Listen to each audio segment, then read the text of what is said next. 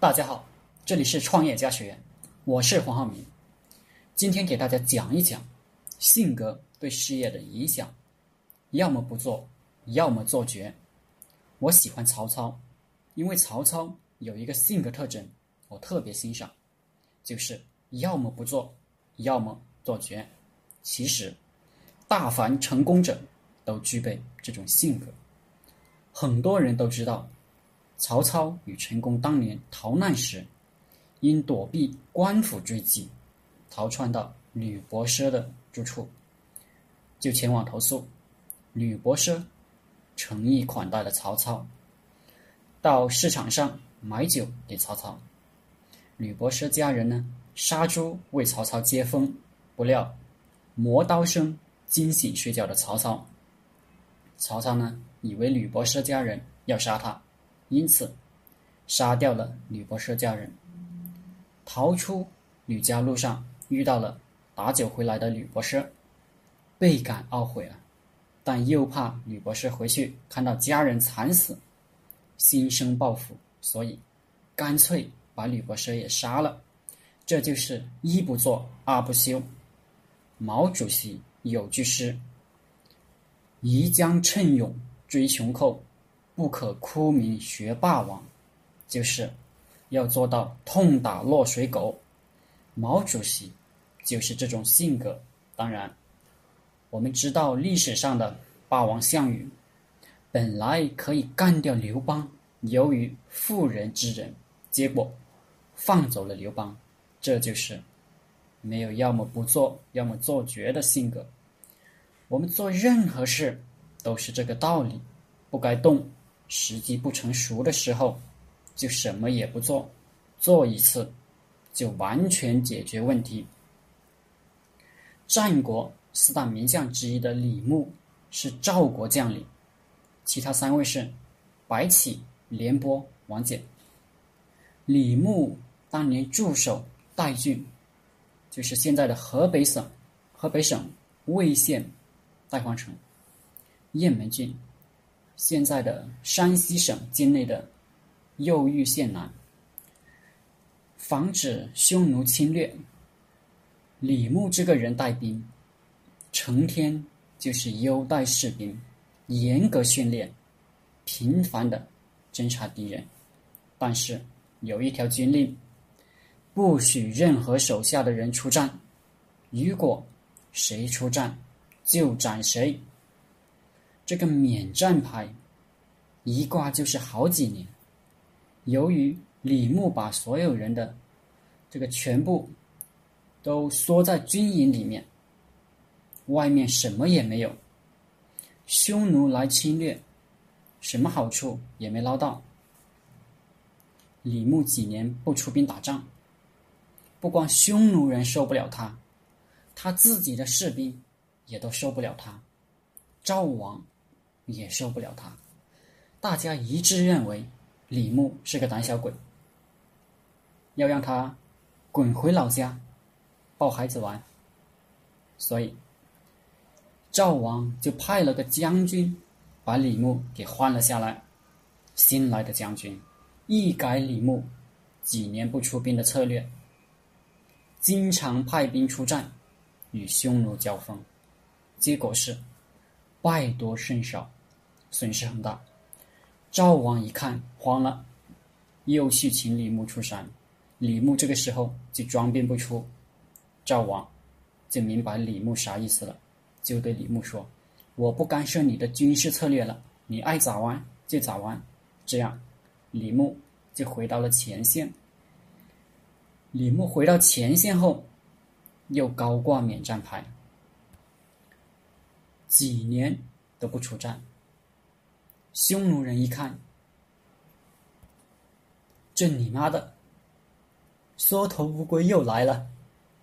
但是呢，李牧可没闲着，天天练兵，比打仗还忙。又经过几年的经营，李牧的边防军养的是兵精马壮，士兵们士气高涨，但李牧就是不让他们打仗。这些士兵憋足了劲啊，甚至有人说，宁愿不要赏赐，也情愿与匈奴决一死战。而李牧常年都当缩头乌龟，连匈奴人都松懈了。当然，李牧并不会一直缩头，否则我们现在也不会知道李牧的名字了。李牧决定要与匈奴人决战了，精选了一千三百辆战车、战马，一万三千匹，勇于冲锋的步兵五万人，善于射箭的弓弓兵十万人出兵了。但是呢？李牧还派出大批的牧民在外面放牧，匈奴人就派了小股部队对李牧的人马进行抢劫，李牧就假装战败逃跑，还故意丢了几千人给匈奴人。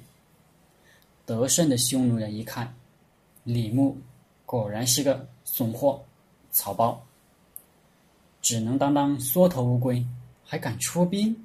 于是，匈奴单于就率领十万骑兵追击李牧，而李牧采取诱敌深入，从左右两翼包抄了匈奴。由于李牧的士兵简直是想打仗都打都想疯了，战斗力爆表，而匈奴的士兵都轻敌，看不起李牧，结果就是匈奴十万骑兵。被李牧包了饺子，然后李牧趁胜攻灭了好几个小国家，匈奴元气大伤。此后十余年，匈奴再也不敢靠近赵国边境了。这就是典型的要么不做，要么做绝，一战定乾坤。如果纯粹讲战争，明显不是一直。在那里打来打去的，而是积蓄力量，等待时机，一击必杀。如果一个大将很牛逼，经常跟人打仗，百战百胜，战功赫赫，但是他年纪大了，退休了，什么问题也没解决，换一个大将上去，继续打，这样才是劳民伤财。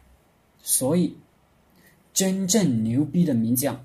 就是只打一次，一次彻底解决问题。如果打了一百次还没有解决问题，还要接着打，那打胜了其实也没有多大意义。其实历史上有很多可以借鉴的东西，来佐证要么不做，要么做绝的这一个思想。比如项羽对刘邦。经常打胜仗，可都没解决问题，刘邦就胜利了一仗，垓下之围，问题就解决了。再比吴越争霸，吴国也是经常打胜仗，越王勾践呢就打了一次胜仗，结果问题就解决了。所以我觉得我们一个人的做事风格。有必须需要学习这些成功者的做事风格，要么不做，要么做绝。其实创业何尝不是？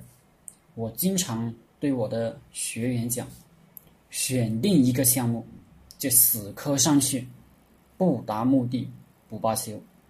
别做了几天觉得不赚钱，又换项目了，换来换去，结果只有阶段性的胜利。没有决定性的胜利。